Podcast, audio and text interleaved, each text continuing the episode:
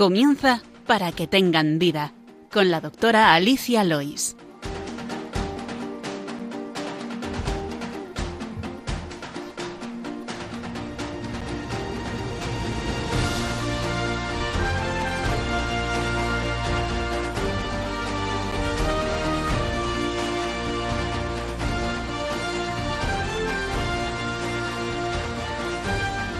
Muy buenos días, queridos oyentes de Radio María. Bienvenidos al programa Para que tengan vida, dedicado a la medicina y la salud. Les habla Alicia Lois, médico de familia. En el control me acompaña José Luis Lois. Buenos días, José Luis. Buenos días. Y en el micro también me acompaña Ricardo Gómez, el doctor médico pediatra que ya ha venido en alguna ocasión. Buenos días, Ricardo. Buenos días, Alicia. Gracias por venir otra vez a mañana de agosto. Eh, en el programa de hoy vamos a, a hablar de las diarreas una patología de todo el año, pero muy frecuente también en verano. Hablaremos de la sección de fármacos de algunas eh, medicaciones y tratamientos para esta, para esta patología. En, las diarreas hablaremos de, las, de los tipos, de las causas y del tratamiento, por supuesto. En la sección de medicina y cultura trataremos de del inicio de los probióticos. Les recordamos que tienen varias vías para contactar con nosotros. Pueden escribir sus preguntas al correo del programa que es para que tengan vida, arroba radiomaria.es. También pueden llamar al teléfono de atención al oyente, el 91 822 8010, y escuchar nuestros programas que están colgados en la sección de podcast en la página web de Radio María. Ahora les invitamos a que continúen la sintonía de Radio María y empezamos.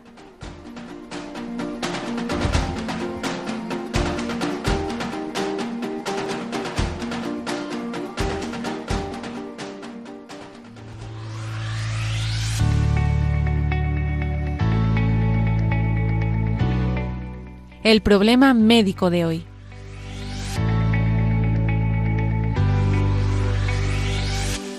Como les decía en el sumario, hoy vamos a hablar de las diarreas. Eh, aprovechando que tenemos aquí al pediatra de cabecera, pues hablaremos sobre todo de las diarreas en los niños, pero muy parecido a lo que se, a lo que pasa en adultos. Cuéntanos un poquito, si quieres, Ricardo, por qué es tan importante este problema, la, bueno, generalidades de, de esta enfermedad y de las diferencias entre el, a nivel mundial y, lo que tenemos en nuestro entorno más occidental. Muy bien, pues nada, la enfermedad diarreica en general, como un, térmico, término genérico, pues es una, es, son un grupo de patologías mm, tremendamente frecuentes, lo que llamamos los médicos la carga de la enfermedad, lo que supone en el, en el global de las, de las afecciones eh, de las enfermedades en el ser humano, pues las enfermedades diarreicas son de las más importantes, ¿no? Probablemente son a nivel mundial las, eh, creo que las segundas eh, causas de enfermedad a nivel global en el mundo, probablemente después de otro tipo de infecciones y en nuestro entorno sobre todo de la enfermedad respiratoria. ¿no?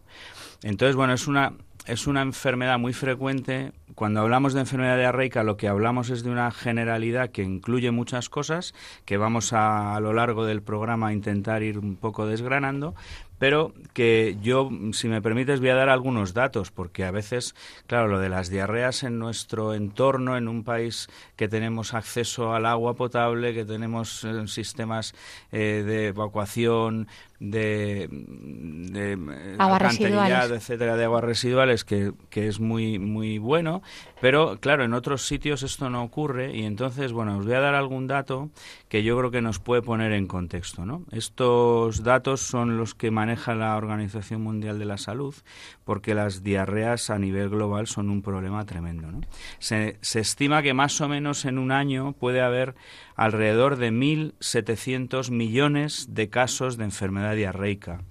Eh, y que en el mundo fallecen alrededor de 520.000 niños menores de 5 años cada año debido a la enfermedad diarreica. Esto es un problema y es de primera magnitud que nosotros, eh, bueno, pues probablemente no, no tenemos esta conciencia porque en nuestro entorno una enfermedad diarreica no suele ser mortal y bueno, y se maneja bien y, acaba resolviéndose, pero hay que tener en cuenta esto, ¿no? Hay un dato también, lo que hablábamos antes del acceso al agua, que eh, hay aproximadamente en el mundo hay 780 millones de personas que no tienen acceso al agua potable, que tienen que beber agua eh, que no es segura, que no está higienizada y que puede dar problemas. Y que alrededor de 2.500 millones de personas en el mundo viven sin sistemas de saneamiento apropiado. Esto que, que para nosotros es tan cotidiano, ir al baño, abrir el, grifo. abrir el grifo, tener agua potable y poder hacer nuestras necesidades y tirar de, un, de una cadenita o de un botón y que aquello vaya a una zona que se depura, etcétera, pues esto hay millones, miles de millones de personas que no lo pueden vivir. Con lo cual, esto nos pone un poquito en contexto acerca de lo que supone la, la enfermedad diarreica a nivel global. Luego, claro, eh, nosotros lo que vamos a hacer también ahora es hablar un poco de, cómo supone el, manejo y lo que supone para nosotros el tener las enfermedades diarreicas ¿no? en nuestro entorno, que, que gracias a Dios es sensiblemente distinto a lo de muchísimas personas en muchos países. Quedamos por hecho que ya todo el mundo sabe lo que es la diarrea, pero no todo es diarrea. O sea, la, la diarrea es eh, tener mm, deposiciones más frecuentes de lo normal, mucho más frecuentes de lo normal, y de consistencia más blanda o líquida, normalmente líquida. No es mm, hacer dos o tres veces eh, deposición al día, como puede pasar la gente que tenga un tránsito normal. Eh, vamos a hablar de lo que es la diarrea aguda frente a la diarrea crónica, o, eh, que también es muy interesante saberlo, ¿no? Sí, como tú bien has dicho, bueno, nosotros los médicos en general hablamos de los síndromes de los síndromes clínicos, ¿no? Evidentemente cuando un paciente entra a la consulta no lleva puesto un cartel donde pone la enfermedad que tiene, sino que él lo que hace es manifestar una serie de síntomas que nosotros tenemos que eh, interpretar, ver si realmente son síntomas patológicos o no y luego eh, a través de una exploración clínica ver si eso se corresponde con algún signo que tenga cierta importancia. Como tú has dicho, la diarrea efectivamente es aumento de frecuencia de las deposiciones, normalmente por establecer un número más de tres veces al día, y acompañado de una disminución de esa de la consistencia de las heces, ¿no? Y esto lo llamamos una diarrea aguda. Cuando esta situación se prolonga más allá, bueno, depende de los autores, pero más o menos de cuatro semanas y esa, eh, esa diarrea se mantiene alrededor más allá de un mes, pues eh, entendemos que es una diarrea crónica que eh, exige un acercamiento diagnóstico y terapéutico un poco diferente a lo que estamos acostumbrados. ¿no? Y ese es el síndrome clínico. Luego, eh, un término con el que estamos muy familiarizados es siempre, pues yo tengo una gastroenteritis aguda, ¿no? Que esto es ya un paso más, digamos, y que supone una aproximación diagnóstica, porque cuando hablamos de gastroenteritis aguda asumimos que la diarrea está provocada por un patógeno, normalmente por pues, un agente biológico, una enfermedad infecciosa que nos produce, eh, además, habitualmente otra serie de síntomas, que en el caso de la diarrea aguda y de la gastroenteritis aguda, pues suele ser en ocasiones fiebre, malestar general, eh, vómitos y, bueno, y diarrea que que puede variar las características de las heces y eso nos puede ayudar a hacer eh, una aproximación diagnóstica. ¿no? Eh, ¿por qué, bueno, ¿y por qué puede ocurrir una, diarrea? ¿no? El aparato digestivo, si me permites, podemos hacer un pequeño repaso fisiopatológico, ¿no? Claro. Nosotros interactuamos, por eso es tan frecuente la enfermedad gastrointestinal, porque el aparato digestivo eh, interactúa de manera constante con el exterior, ¿no? Igual que otros órganos de nuestro organismo, pero el aparato digestivo de una manera particularísima, porque nosotros a través de él, bueno, pues comemos, asimilamos los nutrientes y, de alguna manera, pues es, es gracias al cual vivimos y se puede decir de esta manera. ¿no? Bueno, eh, desde que nosotros ingerimos un alimento, eh, y con el alimento, queramos o no, ingerimos otras cosas, que eh, sobre todo eh, microorganismos y otra serie de cosas que no nos alimentan, pero que tienen que pasar necesariamente por el aparato digestivo, nosotros empezamos a procesar una serie y a realizar una serie de funciones que ya empiezan en la boca y nosotros cuando masticamos vamos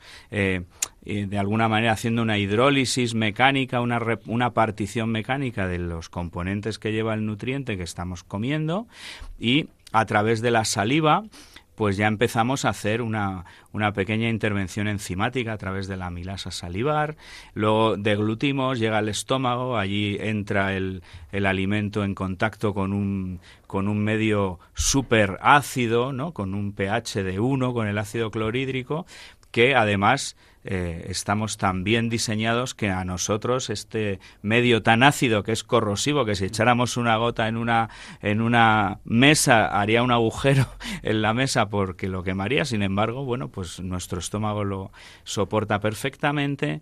De hecho, también destruye bacterias, por eso también es muy frecuente que en pacientes que toman antiácidos como el omeprazol y demás, haya más riesgo de salmonela o de otras bacterias. Claro, correcto, porque además del, del proceso este, pues el medio ácido es muy hostil para los microorganismos y, y, de alguna manera es una, es una manera antiséptica ¿no? de empezar a procesar. Y luego ese alimento que ahí ya vuelve a tener otro proceso de, de, partición de, las, de sus componentes, de los hidratos de carbono, de la grasa, etcétera, y de la proteína, pues pasa a, las, a, las primeros, eh, a los primeros tramos del intestino delgado, al duodeno y al yeyuno. Y ahí en el duodeno, sobre todo, hay dos, eh, dos órganos que drenan sus secreciones al duodeno, que son apasionantes. Una de ellos es el hígado, que es un, bueno, una víscera que realiza multitud de funciones y que eh, a través de la secreción biliar pues eh, segrega en el, en el duodeno eh, una serie de ácidos biliares, el cólico, el desoxicólico, el que no desoxi, bueno, todas esas cosas que van haciendo emulsionar a las grasas y que las grasas vayan partiéndose y vayan siendo moléculas más pequeñas y luego también ahí drena la parte exocrina de este de este órgano que a mí me apasiona, que es una cosa muy pequeñita pero muy interesante, que es el páncreas, ¿no? La parte exocrina del páncreas que, que libera, entre otras cosas, la lipasa y la milasa pancreática y que acaban de, hacer, de finalizar la hidrólisis de las grasas. Y eso hace posible, y eso que se puede llamar el proceso de digestión, eh, lo que hacemos es partir las moléculas para ponerlas en una situación adecuada para que nuestro intestino pueda absorber los nutrientes que ya están eh, partidos, hidrolizados, preparados. Y ese proceso a través del cual el intestino mete al torrente circulatorio y a los órganos y a las células eh, todos esos nutrientes que luego aprovechamos para diversas cosas, pues esa es la absorción. Nuestro aparato digestivo empieza con un proceso de, bueno, pues de masticación, deglución, digestión, absorción. Bueno, eh, la diarrea puede ocurrir por muchas cuestiones, ¿no? Y puede, sobre todo la diarrea crónica, como luego veremos, porque haya un problema de mal digestión, porque haya un problema de mala absorción o en las partes finales del intestino porque haya sobre todo eh, sistemas enzimáticos o sistemas también eh, infecciosos que hagan posible que la absorción de agua, de toda, de todo eso que nosotros que nosotros comemos, que se realiza en la parte final del intestino delgado, en el ilion y sobre todo en el colon, eh, pues no se produzca bien y se produzca un, un exceso de líquidos que acuden a esa zona y nos produce la disminución de la consistencia de las heces. Bueno, eh, el proceso por el cual eh, todo esto ocurre es un proceso que,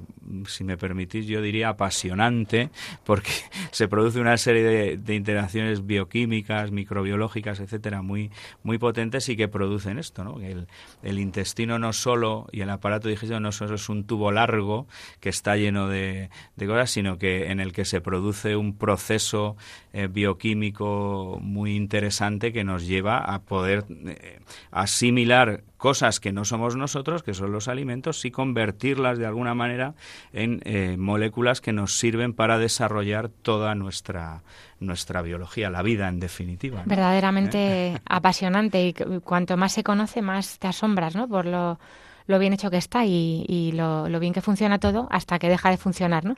Que a veces hay pues patología o deficiencia.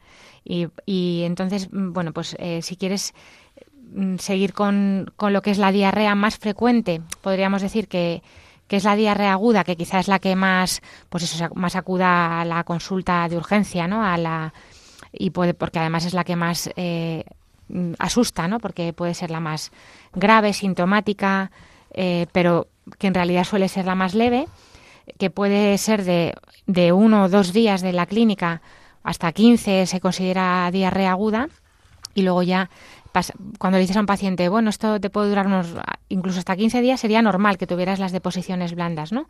Y a, veces asusta un poco, pero estaría dentro de lo, de lo normal que pudiera ser así.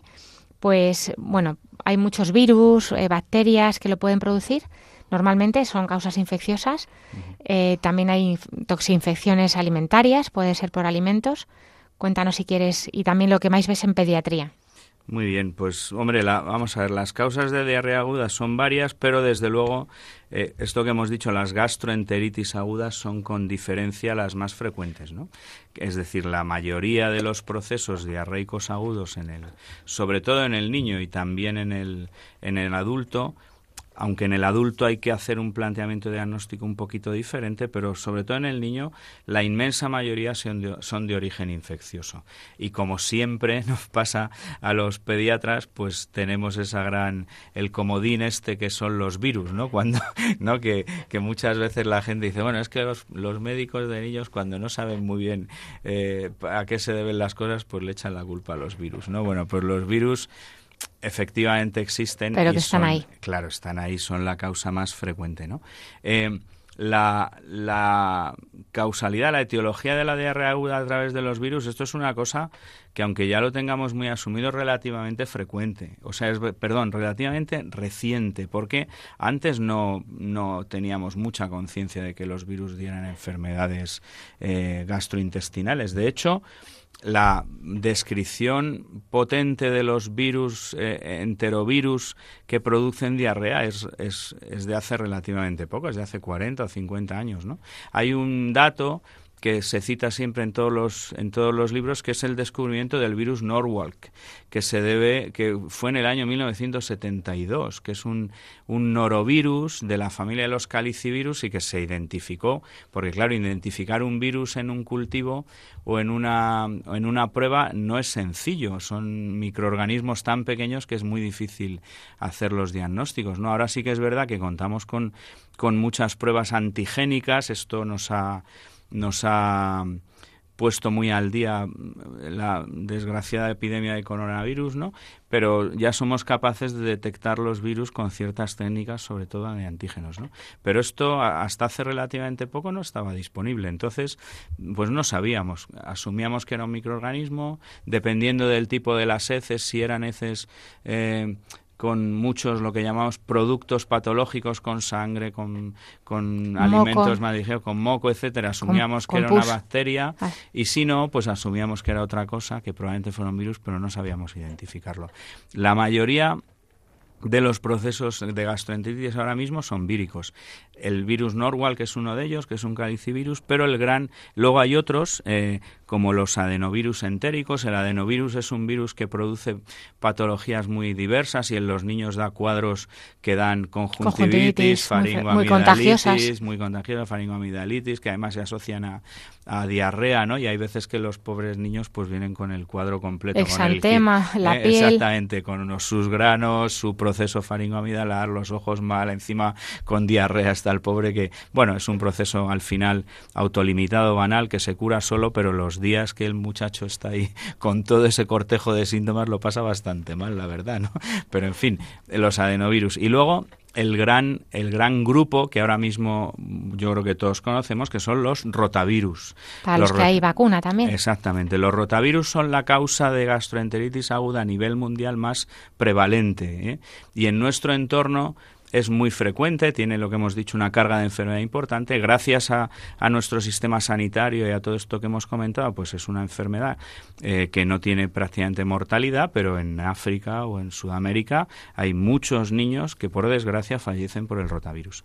Afortunadamente, tenemos eh, medidas preventivas como son las vacunas del rotavirus, que bueno, en nuestro básicamente hay dos vacunas, una que tiene una cepa de origen bovino que da inmunidad cruzada con las cepas humanas que producen la, la gastroenteritis y otra que tiene cinco cepas humanas que también produce, bueno, los resultados de la inmunización con una o con otra son similares, pero bueno, el mecanismo de acción es un poco diferente y tampoco creo que haga falta meterse en eso, ¿no? Y luego esta es la parte vírica, ¿no? Y luego la otra parte, la infecciosa de las diarreas agudas, que es la parte bacteriana. que realmente es menos frecuente, pero sí que es cierto que cuando ocurre es, es más grave y a veces nos exige tratamientos que en el caso de las gastroenteritis víricas no aplicamos, pero que nosotros sí que esto que hablamos, por ejemplo, las eh, famosas salmonelas, ¿no? Que, que es una bacteria entérica, etcétera, de la cual además hay eh, un montón de serotipos. Eh, ahora mismo yo creo que hay descritos alrededor de 2.500 serotipos diferentes de salmonela. Eh, las sigelas también son otras las, otro de las bacterias que producen las diarreas o los campylobacter, una de la parte de los campylobacter, el campylobacter yeyuni.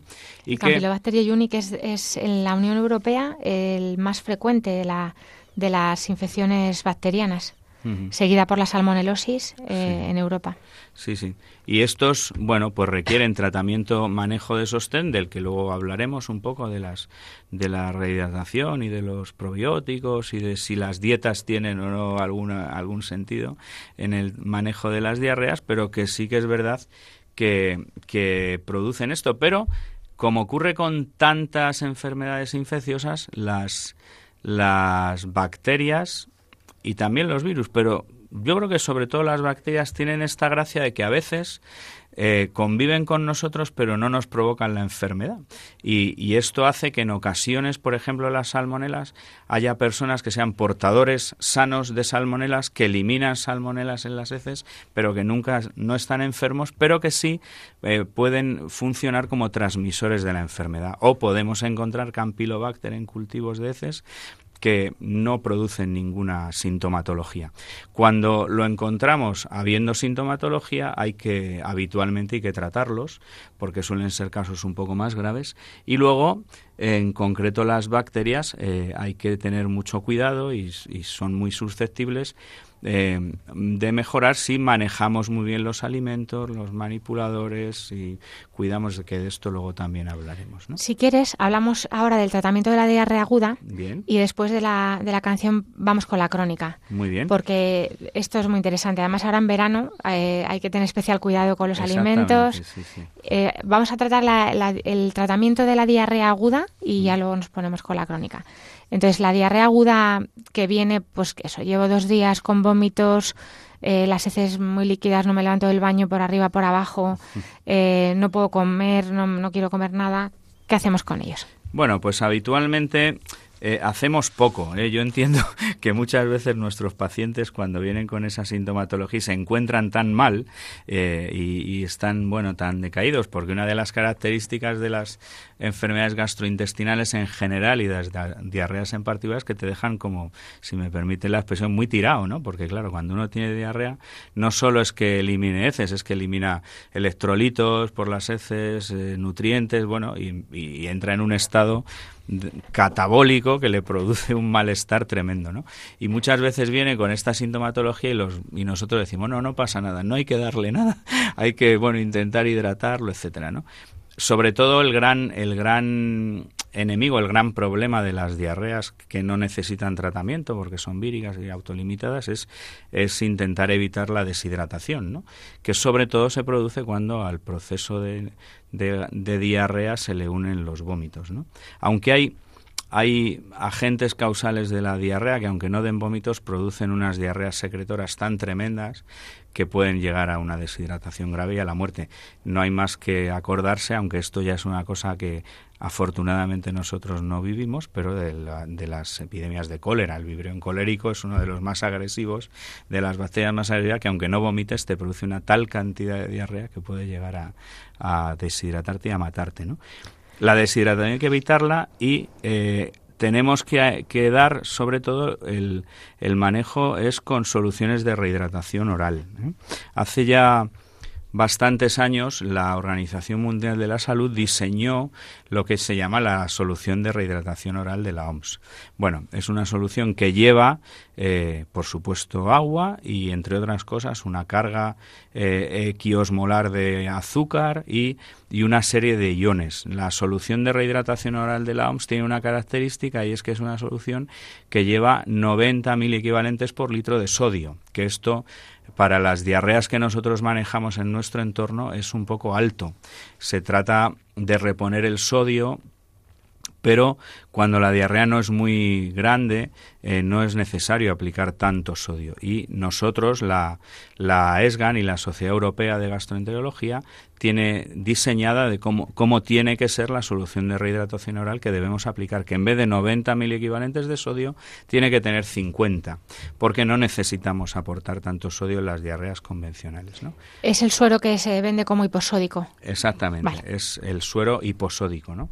Hay una marca, bueno, si podemos decir marcas, que supongo que da igual, que sí, que es suero oral, el suero oral, que es un polvo que se diluye en un litro de agua y tiene una variante que es el suero oral hiposódico que es el más indicado. Sí que es cierto que cuando las diarreas son muy severas o en, o en entornos donde se producen pues, pues, mucha pérdida de sales y demás, pues hay que aplicar la solución de la OMS. ¿eh? Yo hace, yo que ya tengo una edad, hace muchos años eh, fui a, una, a, a, unas sesiones sobre alimentación y nutrición y vinieron al Hospital Gregorio Marañón una serie de personas de todo el mundo y entonces vino el doctor Pizarro, que era un, un médico costarricense que fue uno de los que participó en el diseño de la, de la composición de la solución de OMS. Claro, el doctor Pizarro en su país veía deshidrataciones tremendamente graves, ¿no? Y de alguna manera, bueno, no, no es que se riera de nosotros, que no veíamos prácticamente cosas de esas, sino que, bueno, nos insistió mucho en que efectivamente, dependiendo de la intensidad de la diarrea y de la clínica, pues, pues la solución de la OMS era muy buena, pero en nuestro entorno no es necesario. Y estas son las que se venden ahora. Tenemos también en el mercado muchas soluciones de rehidratación oral que además incluyen los probióticos, que si quieres hablamos también de esto. Bueno, igual lo dejamos para otro programa, porque esto va a ser mucho. Luego al final podemos hablar un poquito, una pincelada, pero es que si no nos da tiempo. Vale. Porque te quería preguntar, eh, diarrea lactante, mm. muy importante también, porque se va a hidratar, es lactante, toma leche, toma pecho. Mm. Pues nada, el, el, tratamiento de la diarrea en un lactante que está alimentado al pecho es que siga tomando el pecho, sin ninguna duda, ¿no? La mejor hidratación para el niño y el mejor aporte de nutrientes y también de, de, probióticos, que no vamos a hablar, pero que ocurren, que, son esos microorganismos buenos que nos ayudan a que el equilibrio eh, microbiológico del intestino esté, esté sea adecuado y, funcione bien todo, pues eh, también se aporta a través del pecho. No hay que quitar bajo ningún concepto la lactancia materna, hay que continuar con la, con la lactancia materna, por supuesto a demanda, cuando el bebé lo vaya requiriendo, que él es el que va a ir marcando la pauta de la cantidad de líquido que necesita y ya está. Los mientras, mientras haga pis eh, y llore con lágrima, como decían a mí, ¿no? Exactamente. Y, y, bueno, si es que llora, que a lo mejor no llora, pero si el niño está tranquilo, contento, pues normalmente estará hidratado. Exactamente. Los signos de deshidratación pues son los clásicos que sabemos, ¿no? Pues, el niño deja de, de, hacer el pis que habitualmente hace, eh, eh, o notamos que la piel está más seca y el pliegue de la piel es, tarda más en recuperarse, o las mucosas, ¿no? La boca, etcétera, están menos hidratadas, menos brillantes, más pastosas y también si se produce llanto sin lágrima, ¿no? Si un niño llora y echa lágrimas porque tiene líquido eh, suficiente, ¿no? Todos esos signos hay que estar un poquito pendientes y alertas para que no se nos pase una deshidratación, pero mientras el niño funcione así, da igual un poco las cacas que haga porque eso se le quitará. Exacto, porque muchas veces eh, nos preocupamos de las cacas, la gente viene a la consulta, no, preocupada es que he hecho muchas, eh, pero lo importante es que no vomite, en realidad, porque si mientras puede ingerir por arriba, eh, pues podrá hidratarse. Entonces lo que intentamos, pues siempre valorar hidratación. Nosotros en los adultos tomamos tensión también, pues vemos mucosas como tú dices también. Pasa a veces que tenemos pacientes que toman medicación para la tensión y se la han seguido tomando con un cuadro de diarrea. Claro, eso le baja más la tensión, con lo cual es posible que los días que tenga la gastroenteritis a lo mejor tenga que dejar el tratamiento de la tensión, valorando cómo está, porque mm. no lo necesita, está perdiendo líquido y además está comiendo menos seguramente. En urgencias, en la consulta, pues valorar si puede beber por sus propios medios, no hace falta ponerle un suero, no hace falta ponerle una vía y no todo el mundo hace falta hacer una analítica, salvo que sea una diarrea pues que, indique una gravedad, ¿no? Que hay una sospecha de deshidratación por el potasio, por lo que se pueda también perder, que a veces hay bajadas de potasio importantes. Eh, por eso muchas veces les mandamos a casa con dieta y ya está. No, Luego hablaremos un poquito al final de los fármacos, pero, pero bueno, que en la mayoría no requiere tratamiento farmacológico, salvo pues quitar la fiebre, paracetamol, eh, lo que le lo que le pueda medidas físicas por supuesto de la fiebre, la hidratación que decía Ricardo importante y si hay mucho mucha náusea, mucho vómito que le impide comer, pues se podría valorar un poquito de tratamiento anti antivómitos, antiemético. Esto hablaremos luego. Eh, vamos a hacer una pequeña paradita para tomar nosotros también un traguito e hidratarnos. Y como mañana es el día de la Asunción de la Virgen María a los cielos, pues vamos a oír una canción dedicada a nuestra Madre.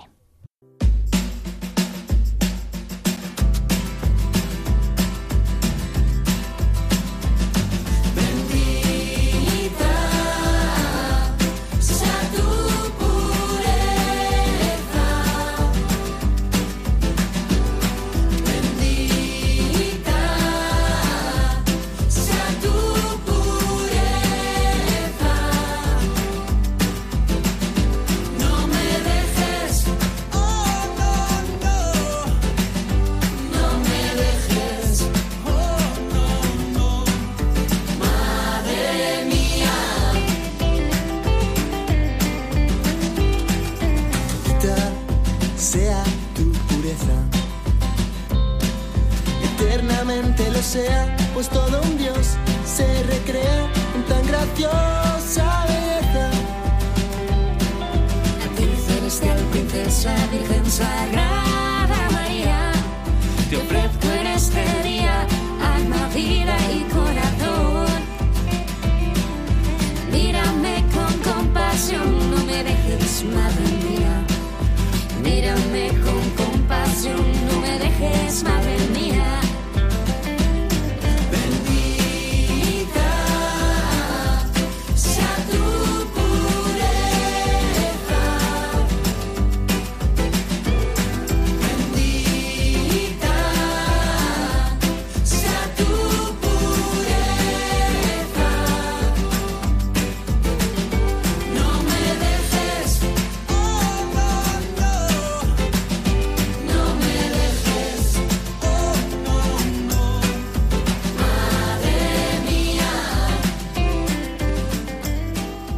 Les recordamos que estamos en Radio María, en el programa Para que tengan vida, el programa de medicina, hoy hablando de diarrea con el doctor Ricardo Gómez Alonso, pediatra. Les habla Alicia Lois. Y seguimos eh, ahora, después de, hablar, de haber hablado de las diarreas más agudas, nos metemos con la diarrea crónica, que es esa que nos vaya más, más, más allá de, de los 15 días, el mes, cuando bueno, pues que se alarga el cuadro. Ricardo. Sí, sí, exactamente. Pues la diarrea crónica, efectivamente, como tú has dicho, es la que va más allá de las, bueno, dos, cuatro semanas, hay que ver, pero vamos. Entonces, bueno, el planteamiento diagnóstico de una diarrea crónica es un poquito diferente al de una diarrea aguda, ¿no? Los mecanismos de que pueden producir una diarrea crónica son diversos y de manera general, pues eh, hablamos como de cuatro posibilidades ¿no? de lo que sería una diarrea osmótica, que es aquella que en la que en el intestino distal se produce una presencia excesiva de solutos no absorbidos y entonces produce que las heces tengan menos consistencia. También se pueden producir diarreas secretoras, es decir, diarreas en las que el intestino es el que segrega de esas sustancias y, y, las elimina por las heces.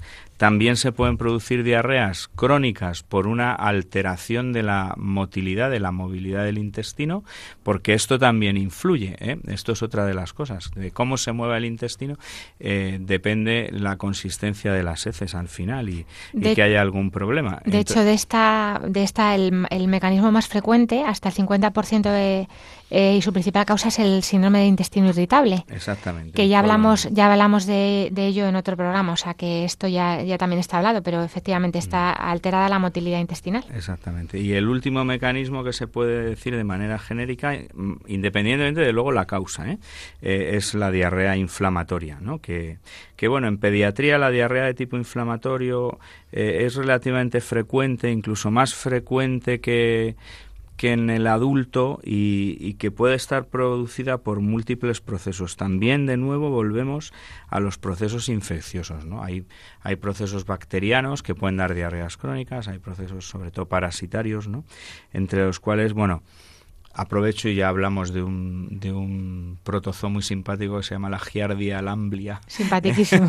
es muy simpático porque cuando tú lo miras al microscopio parece tiene una, una cometa. sí, como una cometa con dos ojitos, así, pero bueno, el pobre, eh, bueno, el pobre, el pobre de, el pobre no tiene nada que se nos mete en el intestino y nos puede dar bastante la lata y puede ser la causa de, bueno, también de dolores abdominales recurrentes o de diarreas crónicas que precisan un tratamiento. ¿no? Esto se diagnostica cogiendo unas muestras de heces para parásitos y revisándola. En el caso de que haya eh, giardias que pueden ser la causa de, de la sintomatología, aquí sí que hay que dar un tratamiento farmacológico, que es el metronidazol y bueno y suele ser bastante efectivo desaparece la giardia y normalmente desaparece la diarrea la diarrea o el dolor de hecho los estudios de dolor crónico abdominal o de diarrea crónica pues se suele pedir un cultivo de CES y un, coprocultivo, llamamos, y un estudio de parásitos que lo hacemos en días alternos en tres muestras, porque no siempre se detecta en solo una muestra. Para asegurarnos de que cogemos a estos, a estos parásitos, pues lo hacemos así, por eso se lo dirán así en, su, en el médico. Y luego eh, también está la diarrea grasa, que esa se puede producir, esteatorrea, tiene un nombre eh, así específico, ¿no? Esteatos es, es grasa que, que, se produce por la, por la déficit de absorción de, la, de, esta, de este producto, de la grasa, en, en las heces, ¿no? Y que da unas heces de aspecto brillante, voluminoso, pastoso, normalmente flotan, huelen mal y, y, se acompañan muchas veces de flatulencia, de gases, de ruidos. Exactamente. Bueno, luego también, como tú ya has dicho, la, las características de las deposiciones nos pueden orientar hacia un diagnóstico. ¿no? Para la diarrea crónica, y luego si quieres hablamos un poquito de la celiaquía, ¿no? Y de, poquito, sí. Bueno, y de otra enfermedad tremendamente importante, aunque afortunadamente no, tan frecuente que produce esta atorrea, que es la fibrosis quística de páncreas, que esto en los niños siempre tenemos que tenerla muy presente, aunque afortunadamente ahora en las pruebas estas metabólicas que se le hacen a los niños a, las 48 horas de nacimiento, una de las pruebas que se que se incluye es la, el despistaje o el, descarte de la fibrosis. quística de páncreas. Pero, pero al contrario de lo que puede ocurrir en otras determinaciones de las pruebas metabólicas, que digamos son bastante constantes y que siempre que se ven dan. En el caso de la fibrosis quística, lo que nosotros determinamos en sangre es una, un parámetro bioquímico que es la quimotripsina. Si la quimotripsina está elevada, puede ser indicativo, pero a veces podemos no pillar la quimotripsina elevada. Quiero decir que, que es verdad que la prueba nos aporta mucha información, pero no siempre eh, que tenemos un niño tenemos que fiarnos de que la prueba metabólica dio normal, porque en ocasiones nos podemos encontrar pacientes que luego... Falsos negativos. Exactamente. O sea, el... cribado es verdad que hace un, un barrido muy importante, pero siempre la sospecha en la cabeza. Esa es la cuestión. Y luego, el, abordaje de una diarrea crónica, yo, si te parece, voy a hacer un, un, pequeño desglose de lo que habría que investigar, o de, porque las causas de diarrea crónica son tremendas. Luego haremos un, un pequeño repaso, no muy exhaustivo, y nos fijaremos en alguna enfermedad más concreta. ¿no? Entonces, bueno, en el caso sobre todo pediátrico, pero también en el adulto, lo primero que tenemos que que chequear es si esta diarrea crónica presenta alguna relación con la introducción de alimentos nuevos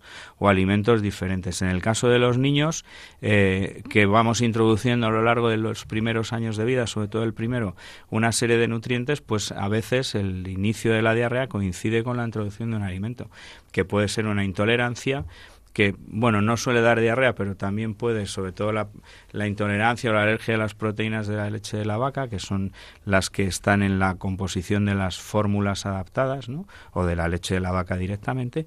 Y también la, esto que tan conocido por todos que tú has citado antes, que es la introducción del gluten. El gluten es una, una proteína que está en los cereales, sobre todo en el trigo, en el centeno, en la cebada y un poquito menos en la avena. ¿eh? No, hay, no hay gluten en el arroz, no hay gluten en el maíz, que son los dos grandes cereales que introducimos a veces en niños muy pequeños.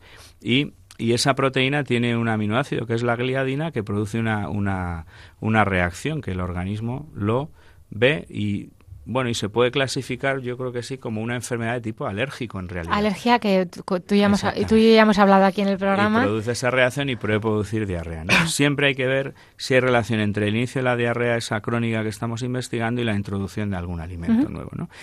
Como tú también has dicho antes, hay que ver qué tipo de heces son. Si las heces de la diarrea son heces esteatorreicas que tienen grasa que nos pueden indicar el que haya una malfunción o un problema, sobre todo de las sales biliares, etcétera, o bien si la diarrea es una diarrea explosiva con heces ácidas, irritantes que nos pueden indicar que puede haber un problema en la absorción y en la digestión de los azúcares, sobre todo, o ver si es una diarrea secretora, eh, si la diarrea mejora eh, haciendo una dieta más restrictiva o no mejora eh, y en los niños hay una entidad que a veces yo creo que la tenemos poco en cuenta, que antes llamábamos la diarrea crónica inespecífica de los niños, que no es una patología en realidad porque no produce ninguna alteración ni del desarrollo, ni de la curva de peso, ni de talla, ni de ninguna alteración nutricional, pero que altera la cosmética, si se me permite la palabra, de las heces.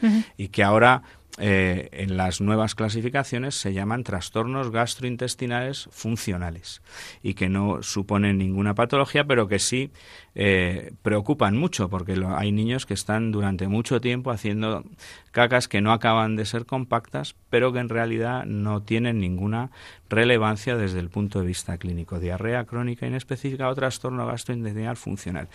También tenemos que chequear si hay vómitos asociados a la, a la diarrea. Y una cosa que, que, que, viene en los libros y que a mí me parece que tiene su interés, bueno, es como de médico antiguo, ¿no? Que es el cambio de carácter. Las enfermedades gastrointestinales y sobre todo especialísimamente las malabsorciones intestinales hace que uno esté de mal humor constantemente. Los niños que tienen los muchas veces los celíacos, una de las cosas que se detecta es que los niños empiezan a tener mal humor, están irritables constantemente, bueno, no, como esto que decimos, no se aguantan a sí mismos, ¿no? Y esto sigue siendo un síntoma que yo creo que nos tiene que orientar, ¿no? Y luego también, como he dicho antes, pues hay que ver si la curva, en el caso de los niños, ¿no? Si la curva de peso y de talla está, está alterada, pues ahí sí que puede haber un problema mal absortivo. Y también si existen otros síntomas acompañantes, ¿no? Como puedan ser...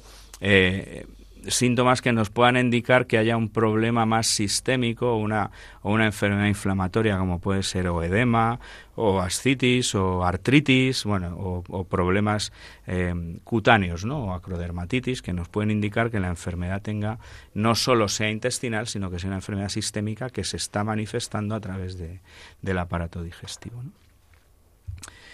Y esto y todas estas cosas nos tienen que orientar a, a, intentar hacer un diagnóstico.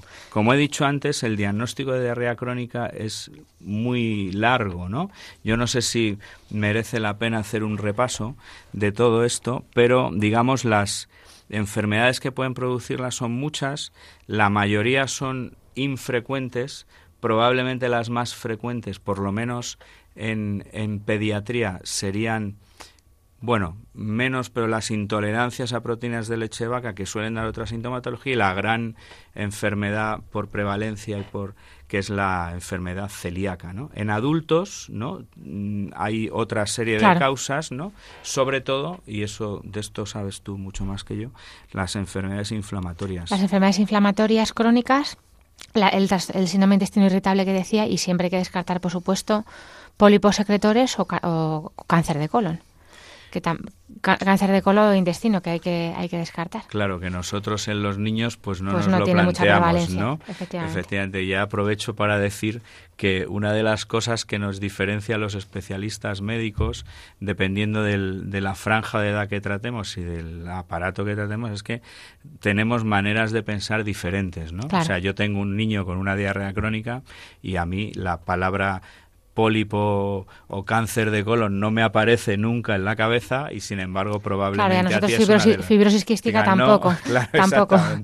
Pero es verdad que, por ejemplo, en adultos también hay que sospechar la enfermedad celíaca porque puede debutar en adultos. Efectivamente. No, no es una enfermedad que solamente debute en niños, hay enfermedades celíacas que, que aparecen en mayores y también lo, también lo estudiamos. Sí, sí. Igual que, por supuesto, parásitos y infecciones bacterianas crónicas que puede dar el cultivo también la cara. Pero sí que es verdad que esto que siempre me decían a mí cuando yo estudiaba la especialidad, que los niños no son adultos pequeñitos, son niños. Son, niños. Son eh, fisiopatológicamente son otra cosa, desarrollan otras enfermedades y a, la, a lo mejor a la similitud de síntomas entre un niño y un adulto, el planteamiento diagnóstico no tiene nada que ver porque las enfermedades que lo provocan son sensiblemente diferentes, ¿no?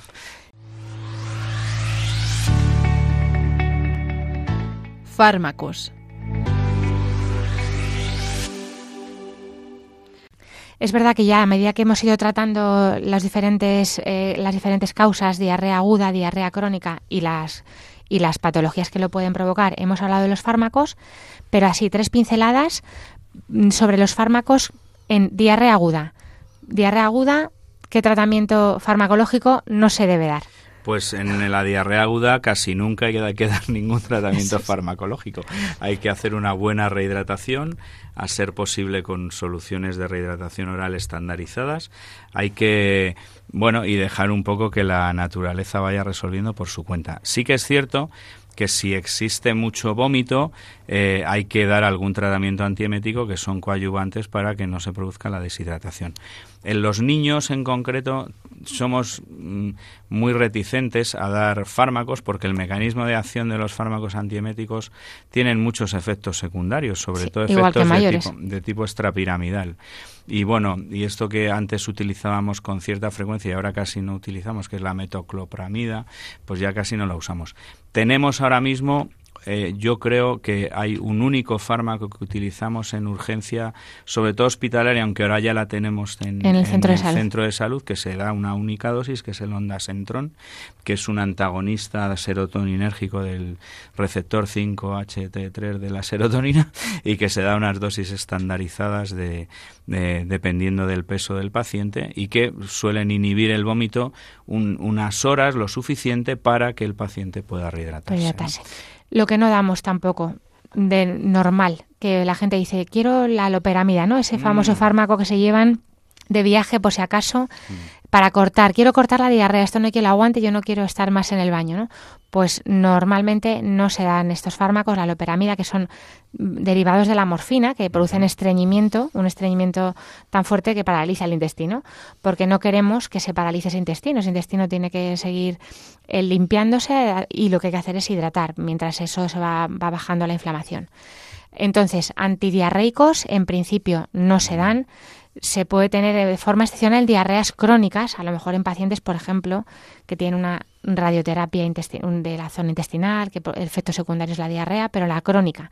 ¿vale? La diarrea aguda no, también en lesiones de colon que producen una lesión, una diarrea crónica, pero los antidiarreicos en principio no se utilizan en la diarrea aguda. Y lo que también tenemos que evitar es para bajar la fiebre, pues tratamientos tipo antiinflamatorios porque la, la inflamación que, tiene el intestino no, no se beneficia de estos, de estos fármacos. Es mejor utilizar paracetamol, eh, antitérmicos normales como el paracetamol para bajar la fiebre si hace falta, que también se puede bajar con medidas físicas, con, con paños fríos, no abrigándose mucho si es que hay fiebre. Pero para la diarrea, en principio no, no tratamos el corte. Y luego ya las diarreas agu- crónicas, como decíamos, pues se tratará la causa. Si es una celiaquía, pues quitando el gluten.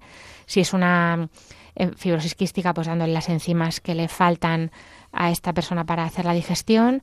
Eh, bacterianas y demás, sí habrá que utilizar antibióticos, sí, sí se convierte, pero no en todas las, las bacterianas. De hecho, la mayoría de las salmonelosis se mejoran sin, sin, Sin tratamiento, tratamiento. antibiótico, un tratamiento pues, de, sos- de sostén como hemos hecho hasta ahora, y suelen ser cuadros muy agudos, pero ya cuando se cronifican o aparecen síntomas de gravedad, pues sangre en las heces, eh, moco, eh, malestar general eh, y os- aspecto séptico del niño, ¿no? Y en los adultos igual. también las diarreas del viajero eh, a veces requieren algún tratamiento antibiótico, nosotros sí que lo vemos más en adultos. Pues es que viajé hace dos semanas y hace tres y sigo con una diarrea crónica, pues normalmente ahí sí que tratamos la guía antimicrobiana. Eh, sí que recomienda pues la citromicina, normalmente con una sola dosis es suficiente y pero es muy muy raro el tratamiento antibiótico también de las de las diarreas.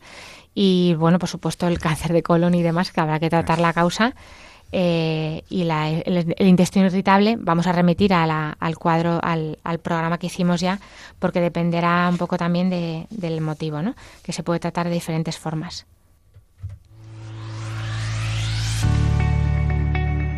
Medicina y cultura. Pues eh, tenemos aquí al pediatra que nos trae, nos ha investigado porque le gusta mucho la investigación, Ricardo, eh, nos ibas a hablar de, la invención de los primeros probióticos, que ahora tan de moda se han puesto, que son estos, estas, esta flora bacteriana que acompaña a nuestros intestinos siempre, pero que además ahora lo, lo tenemos como tratamiento coadyuvante en muchas enfermedades. Sí, sí, ahora el, el, mundo de los, de los probióticos es apasionante también y bueno, creo que va a haber un próximo programa que tratará de estos, de, de la microbiota. Sí, hablamos de la microbiota eh, el pasado 17 de julio con la doctora María Gil. Un pequeño apunte. A mí me gusta mucho la historia de la medicina y además creo que hay que ser muy agradecidos a todos los que nos precedieron y nos fueron poniendo en el camino en el que estamos ahora, que nos, que nos ha llevado yo creo que a hacer una medicina de bastante calidad. Bueno, en, en el año 1920 eh, hubo un, bueno, era un ingeniero agrónomo, microbiólogo que se llamaba Henri Boulard, que eh, fue en una expedición a Indochina. ¿eh? Indochina eh, era una colonia francesa entonces que cubría ya bueno, pues vamos a hablar un poco de geopolítica también. Lo que es la península de Indochina, que fue desde mitad del siglo XIX hasta, hasta mitad del siglo XX una, una, colonia, un protectorado francés y que incluye los países actualmente que son Vietnam, los dos Vietnam, Vietnam del Norte Vietnam del Sur, Camboya, Laos y un poquitito, muy poco de Tailandia. Eso era la península de Indochina. Eh, Henry Bullard llegó allí y estuvo con, bueno, pues con militares, con tropas y había una epidemia de, en ese momento de cólera y había mucha gente que tenía muchos problemas, fallecían mucho, etc. Y él vio que los eh, pobladores locales de Indochina eh, masticaban la cáscara del lichi y del mangostán, que son dos frutas de esa zona. Y entonces esto lo utilizaban como tratamiento, mejoraban de alguna manera la, la diarrea por, la, por el vibrión colérico. ¿no? Y entonces el hombre empezó a investigar y descubrió una levadura que ese es otro de los apasionantes mundos, el mundo de las levaduras, de los hongos microscópicos, etcétera, al que le debemos tanto, ¿eh? No olvidemos que la penicilina es una levadura.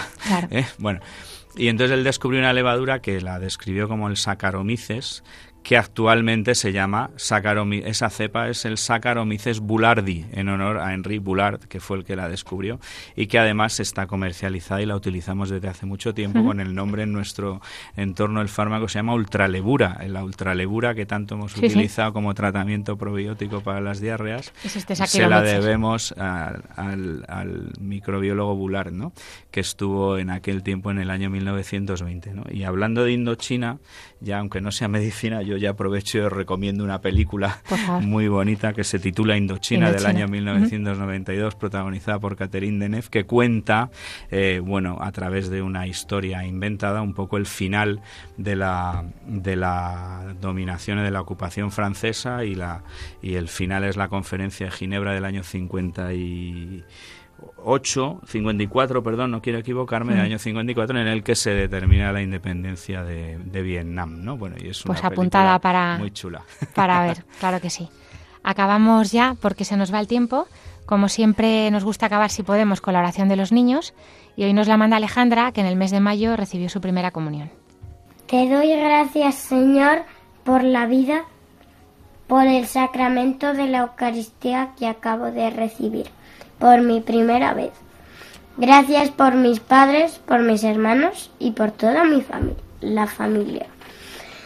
Gracias por mis amigos y todos los que me quieren. Gracias por mis profesores, mi catequista, que son muy buenos todos. Siempre están ahí cuando los necesito. Te pido, Señor, por todos los enfermos, en especial por Jorge Guti y por todos los que no te conocen. Amén. Muchas gracias, Alejandra. Nos unimos a tu oración. Ya acabamos, nos llevamos a casa mucha información, pero sobre todo, bueno, pues también eh, en Internet hay mucha información. Iba a decir que la Sociedad Española de Medicina de Familia, la SENFIC, eh, es muy fácil acceder a, la dieta de la gastroenteritis si algún, algún paciente pues no sabe cómo, no tiene acceso a lo mejor al suero oral o, no sabe qué comidas puede comer y demás. No sé, nos han quedado muchas cosas de comer, de, hablar de la dieta. No hemos hablado de que, por ejemplo, eh, es recomendable evitar los lácteos al principio porque se digieren peor por la lactasa que, que está en la diarrea aguda, quiero decir. Eh, pero bueno, está toda la información ahí en la en internet, diarrea aguda, gastroenteritis, tratamiento, que quizás sea un poquito más así lo más frecuente. Y nos despedimos ya. Eh, pueden escribirnos sus dudas, sus preguntas al correo del programa, que es para que tengan vida, arroba radiomaria.es. Eh, también pueden pedir la grabación del programa si quieren al teléfono de atención al oyente, el 91 822 8010 y más fácil, eh, la, sección de podcast de la página web de Radio María están ahí colgados los programas, igual que el resto de, programas de la radio, y además lo pueden enviar a sus familiares y amigos. Eh, muchas gracias Ricardo por acompañarnos hoy. Ricardo Gómez, pediatra. Muchas gracias. Es un placer. Muchas gracias a ti, Alicia. Eres un foco de una fuente de sabiduría y aprendemos muchísimo y además nos encanta la medicina con gente tan apasionada como, como tú. Gracias José Luis Lois desde el control. Muchas gracias a ti, Alicia, y a vosotros, a los dos. Les invitamos a seguir eh, oyendo la sintonía de Radio María. Eh, que Dios los bendiga.